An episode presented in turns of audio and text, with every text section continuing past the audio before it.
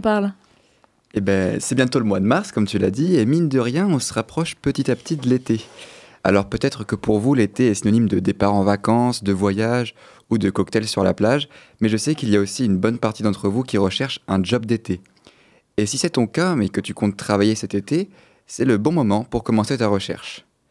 Alors, trouver un job d'été n'est pas toujours évident, surtout si tu es mineur. Il vaut donc mieux te préparer dès maintenant. Tu peux commencer à réfléchir au secteur qui t'intéresse et à tes disponibilités durant l'été. Rédige un CV et une lettre de motivation et commence à postuler à des offres d'emploi ou à faire des candidatures spontanées. Si tu ne sais pas où faire tes recherches, il y a un site super, c'est job-été.com.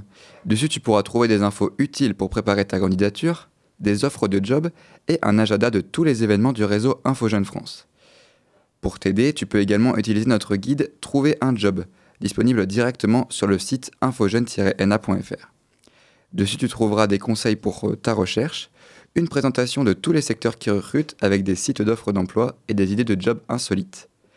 Surtout, n'hésite pas à parler de ta recherche autour de toi. Le bouche à oreille est un excellent moyen de trouver un job.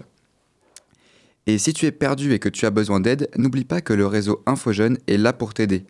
Alors n'hésite pas à venir nous voir dans nos locaux, dans le même bâtiment de l'Office de tourisme de Poitiers. On se fera une joie de t'aider dans la création de ton CV ou de ta lettre de motivation, ou bien de te guider pour que tu saches où postuler. Voilà, j'espère que cette petite chronique vous aura aidé dans votre recherche de job d'été. Sur ce, je vous dis bonne journée et à la prochaine.